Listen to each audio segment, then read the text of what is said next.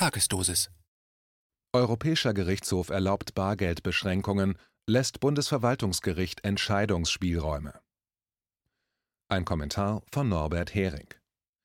Der Europäische Gerichtshof hat in meinem Verfahren um das Recht auf Barzahlung des Rundfunkbeitrags entschieden, dass EU-Mitgliedstaaten ihren Behörden erlauben dürfen, die Annahme von Bargeld zu verweigern. Sie dürfen aber auch Gesetze haben oder erlassen, die Behörden zur Annahme von Bargeld verpflichten. Das Bundesverwaltungsgericht muss für die abschließende Entscheidung meines Falles einige Abwägungen treffen. Dem Verfahren liegt mein Streit mit dem Hessischen Rundfunk zugrunde, der mir auf Basis seiner Satzung verwehrt, meinen Rundfunkbeitrag mit dem gesetzlichen Zahlungsmittel Bargeld zu bezahlen. Ich kündigte 2015 die Einzugsermächtigung des Beitragsservice und die Sache ging vor Gericht, durch alle Instanzen bis zum Bundesverwaltungsgericht. Das Bundesverwaltungsgericht gab mir am 29. März 2019 auf Basis der deutschen Gesetzeslage Recht, vor allem weil § 14 Absatz 1 des Bundesbankgesetzes Euro-Banknoten zum unbeschränkten gesetzlichen Zahlungsmittel erklärt, was nach Rechtsauffassung des Bundesverwaltungsgerichts bedeutet, dass staatliche Stellen es annehmen müssen. Weil aber das Währungsrecht inzwischen in der ausschließlichen Kompetenz des EU-Gesetzgebers ist war sich das Gericht nicht sicher, ob und wie das Bundesbankgesetz in dieser Frage noch gilt und anzuwenden ist. Deshalb legte es den Fall mit entsprechenden Fragen dem Europäischen Gerichtshof vor und setzte das Verfahren so lange aus. Der Europäische Gerichtshof hat entschieden, dass die Gesetzgeber der Mitgliedstaaten weiterhin über die Modalitäten der Begleichung von Geldschulden entscheiden dürfen. Sie dürfen danach einerseits ihre Verwaltungen verpflichten, Bargeld anzunehmen, aber sie auch ermächtigen, Bargeld aus beinahe beliebigen Gründen abzulehnen solange Barzahlung für die Bürger in der Regel noch möglich ist und die Verhältnismäßigkeit gewahrt bleibt. In einem zweiten Schritt stellte der Gerichtshof fest, dass der Status der Euro-Banknoten und Münzen als gesetzliches Zahlungsmittel zwar grundsätzlich eine Verpflichtung zur Annahme dieser Banknoten und Münzen impliziert, diese Verpflichtung aber von den Mitgliedstaaten grundsätzlich aus Gründen des öffentlichen Interesses eingeschränkt werden kann, vorausgesetzt, dass diese Einschränkungen im Hinblick auf das verfolgte Ziel von öffentlichem Interesse verhältnismäßig sind – was unter anderem bedeutet, dass andere rechtliche Mittel für die Begleichung von Geldschulden verfügbar sein müssen. So füllte der Gerichtshof die Bestimmung von Euro-Banknoten zum gesetzlichen Zahlungsmittel in Artikel 128 des Vertrages über die Arbeitsweise der Europäischen Union aus. In der Pressemitteilung zum Urteil heißt es: Zitat eine solche Beschränkung kann insbesondere gerechtfertigt sein, wenn die Barzahlung aufgrund der sehr großen Zahl der Zahlungspflichtigen zu unangemessenen Kosten für die Verwaltung führen kann. Zitat Ende. Diese Rechtsprechung stellt das bisherige Verständnis dessen, was die Eigenschaft des gesetzlichen Zahlungsmittels beinhaltet, auf den Kopf. Noch 2010 war eine Arbeitsgruppe aller Mitgliedstaaten und der EU-Kommission zur Bedeutung des gesetzlichen Zahlungsmittels zu dem Schluss gekommen dass damit ein Annahmezwang für Gläubiger von Geldschulden verbunden ist, mit der einzigen Ausnahme, dass die beteiligten Parteien vorher auf freiwilliger Basis etwas anderes vereinbart haben. Verwaltungspraktische Gründe wurden damals nicht in Betracht gezogen. Allerdings muss der Verhältnismäßigkeitsgrundsatz gewahrt werden, wie in Randziffer 66 des Urteils ausgeführt wird. Zitat in Anbetracht der Tatsache, dass die Mitgliedstaaten dadurch, dass sie in Ausübung ihrer hoheitlichen Befugnisse solche Beschränkungen einführen, die unionsrechtlich zuerkannte Möglichkeit begrenzen, eine Geldleistungspflicht in der Regel mit Euro-Banknoten und Münzen zu erfüllen, müssen sie nämlich sicherstellen, dass die von ihnen getroffenen Maßnahmen dem Grundsatz der Verhältnismäßigkeit genügen. Zitat Ende. In den Randziffern 72 bis 76 geben die EU-Richter dem Bundesverwaltungsgericht sachdienliche Hinweise für dessen Entscheidung im konkreten Verfahren. Danach ist der Wunsch des Rundfunks, Kosten der Beitragsbeitreibung zu sparen, ein legitimes öffentliches Interesse, das geeignet ist, eine Abweichung von der grundsätzlichen Bargeldannahmepflicht zu rechtfertigen. Außerdem sei die Maßnahme zur Erreichung des Ziels erforderlich und im Großen und Ganzen auch verhältnismäßig. Lediglich in der Frage, ob es für Leute ohne Konto nicht Ausnahmen geben muss, legten die EU-Richter dem Bundesverwaltungsgericht in Randziffer 77 nahe, eine Verletzung des Grundsatzes der Verhältnismäßigkeit festzustellen. Bedeutung für den Ausgang meines Verfahrens Der Gerichtshof urteilt, dass die Mitgliedstaaten weiterhin Regelungen zu den Modalitäten der Begleichung von Zahlungsverpflichtungen erlassen dürfen. Zitat Der Gerichtshof gelangt daher zu dem Ergebnis, dass die Mitgliedstaaten, deren Währung der Euro ist, für die Regelung der Modalitäten der Erfüllung von Zahlungsverpflichtungen zuständig sind sofern es in der Regel möglich ist, mit Euro-Bargeld zu bezahlen. Somit kann ein Mitgliedsstaat eine Maßnahme erlassen, die seine öffentliche Verwaltung zur Annahme von Barzahlungen verpflichtet. Zitat Ende. Paragraph 14 Bundesbankgesetz ist eine solche Regelung. Nach Ansicht des Bundesverwaltungsgerichts verpflichtet es Behörden, Bargeld anzunehmen. Der Rundfunk steht in solchen Fragen Behörden gleich, weil der Rundfunkbeitrag eine hoheitliche Abgabe ist. Insofern müsste der Rundfunk Bargeld ausnahmslos annehmen. Die Satzung des Hessischen Rundfunks legt dagegen fest, dass der Beitrag nicht bar beglichen werden kann. Das Bundesbankgesetz ist jedoch Bundesrecht und steht damit über dem Rundfunkbeitragsstaatsvertrag, der Landesrecht ist. Allerdings schreibt der Europäische Gerichtshof in seinem Urteil, nur solche nationalen Regeln gelten weiter, die nicht beabsichtigen zu regeln, was die Eigenschaft des gesetzlichen Zahlungsmittels alles bedeutet, sondern dies nur als Nebeneffekt bewirken. Ersteres dürfte beim § 14 Bundesbankgesetz der Fall sein. Ist er aus dem Rennen, könnte der Bargeldausschluss durch Landesrecht wieder erlaubt sein. Im Wortlaut, Zitat, Artikel 2 Absatz 1 AEUV ist in Verbindung mit dahin auszulegen ist, dass er einen Mitgliedsstaat daran hindert, eine Vorschrift zu erlassen, die in Anbetracht ihres Ziels und ihres Inhalts die rechtliche Ausgestaltung des Status der Euro-Banknoten als gesetzliches Zahlungsmittel determiniert. Hingegen hindert er einen Mitgliedstaat nicht daran, in Ausübung einer ihm eigenen Zuständigkeit, wie etwa der Organisation seiner öffentlichen Verwaltung, eine Vorschrift zu erlassen, die diese Verwaltung verpflichtet, die Erfüllung der von ihr auferlegten Geldleistungspflichten in bar zu akzeptieren. Zitat Ende. Letztlich entscheiden muss und darf das Bundesverwaltungsgericht darüber, ob § 14 Absatz 1 Satz 1 des Bundesbankgesetz weiter gilt. Aber die Vorgaben des EuGH sind so, dass es wohl kaum anders kann, als zu verneinen.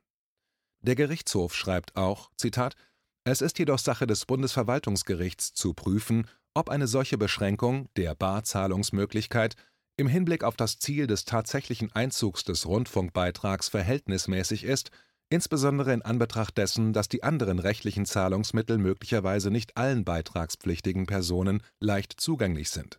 Zitat Ende. Der Europäische Gerichtshof folgt hier in der Linie der sehr bargeldfeindlichen EU-Kommission, die im Wesentlichen nur die Möglichkeit für Menschen ohne Konto am Wirtschaftsleben teilzunehmen als grundrechtliche Schranke für bargeldbeschränkende Maßnahmen und Gesetze ansieht. Er schreibt allerdings insbesondere, was zumindest sprachlogisch dem Bundesverwaltungsgericht die Möglichkeit eröffnet, die anderen betroffenen Grundrechte bei der Abwägung der Verhältnismäßigkeit mit zu betrachten. Dazu zählt insbesondere das Recht auf finanzielle Privatsphäre, die allein durch Barzahlung effektiv zu wahren ist sollte das Bundesverwaltungsgericht die Verhältnismäßigkeit der Bargeldverweigerung durch den Rundfunk prüfen und nicht schon unter Verweis auf § 14 Bundesbankgesetz die Ermächtigung der Länder verneinen, Barzahlung auszuschließen, dann spricht gegen die Verhältnismäßigkeit, dass es Methoden und Dienstleister gibt, die in Massenverfahren eine für Schuldner und Gläubiger kostengünstige Barzahlung ermöglichen. Darauf hat auch der Vertreter der Europäischen Zentralbank in der mündlichen Verhandlung in Luxemburg hingewiesen Bargeldfeindliche Auslegung der Gesetze und Verträge. Wie einseitig die EU-Richter die Rechtslage möglichst bargeldfeindlich auslegen, lässt sich an Randnummer 62 des Urteilstextes deutlich ablesen, wo es zur Eigenschaft von Euro-Bargeld als gesetzliches Zahlungsmittel heißt: Zitat, Wenngleich der Wortlaut der Bestimmungen, deren Auslegung im Rahmen der zweiten Frage erbeten wird dem Erlass einer nationalen Vorschrift entgegenstehen, die die rechtliche oder faktische Abschaffung des Euro-Bargelds bezweckt oder bewirkt, indem sie insbesondere die Möglichkeit untergräbt, eine Geldleistungspflicht in der Regel mit solchem Bargeld zu erfüllen, lässt sich allein anhand dieses Wortlauts nicht feststellen, ob eine nationale Vorschrift, die lediglich die Verwendung von Bargeld zur Erfüllung einer hoheitlich auferlegten Geldleistungspflicht einschränkt, ebenfalls gegen das Unionsrecht verstieße. Zitat Ende der eigentlich sehr klare Wortlaut der Vorschrift im EU-Vertrag wird so umgedeutet, dass erst wenn die völlige Abschaffung des Bargelds bezweckt oder bewirkt wird, ein Gesetzgeber dagegen verstoße, dass das gesetzliche Zahlungsmittel grundsätzlich zur Tilgung einer Geldschuld akzeptiert werden muss. Das ist eine extreme und wirklichkeitsfremde Auslegung. Auch wenn Bargeldverweigerung durch eine einzelne Behörde oder Gruppe von Behörden weder direkt die völlige Bargeldabschaffung bezweckt noch direkt bewirkt, so beschleunigt sie doch die zunehmende Einengung der Möglichkeiten, bar zu bezahlen und höhlt damit die Attraktivität des Bargelds weiter aus. Das hat die bekannte Folge, dass weniger Bargeld verwendet wird und damit auch weniger private Verkäufer sich genötigt sehen, Bargeld zu akzeptieren. Das führt absehbar dazu, dass der Bargeldkreislauf weitgehend zusammenbricht, weil ein Teufelskreis entsteht, in dem Bargeld immer teurer und unbequemer zu nutzen ist und deshalb immer weniger genutzt wird, selbst wenn eine Mehrheit der Bürgerinnen am Bargeld festhalten möchte.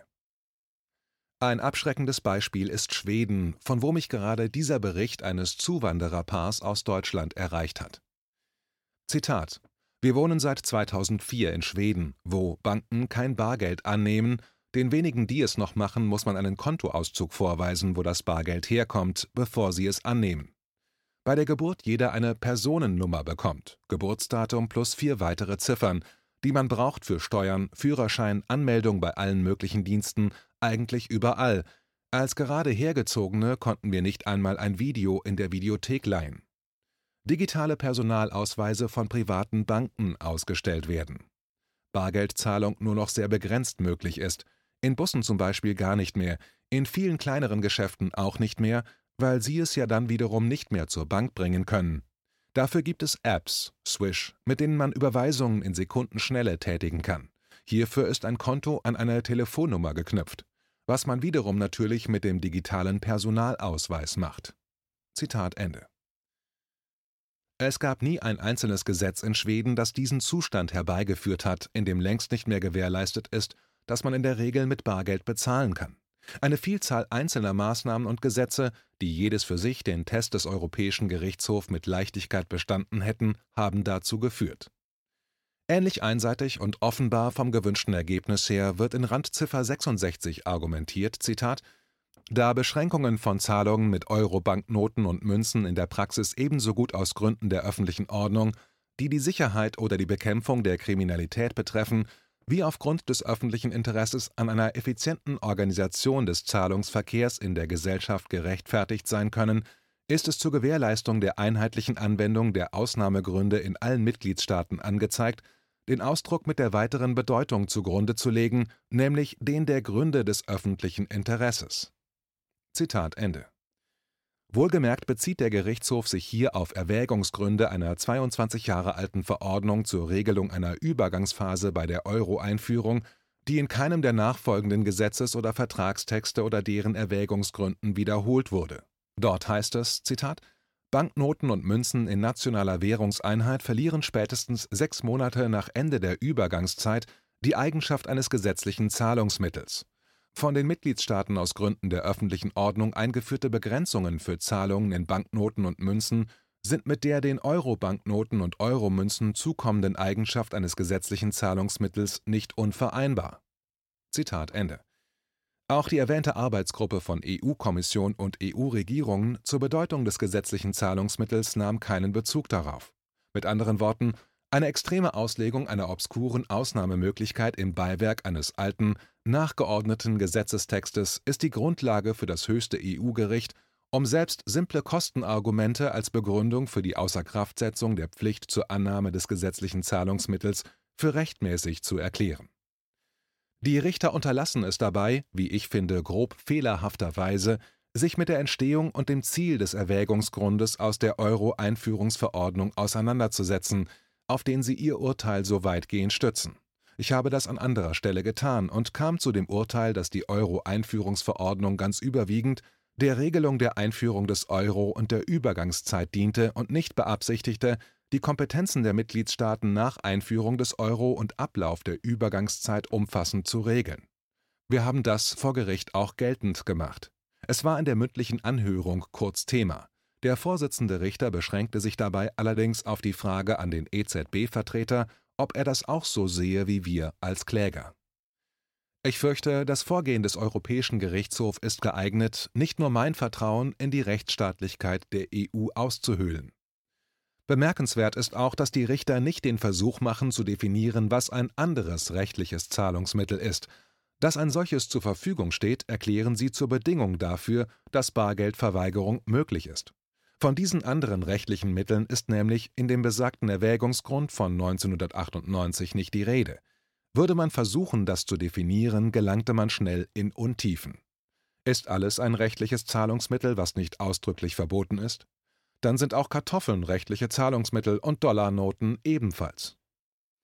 Die Einschränkung reduziert sich also darauf, dass ein anderes Zahlungsmittel vorhanden sein muss, das vom Gläubiger akzeptiert wird.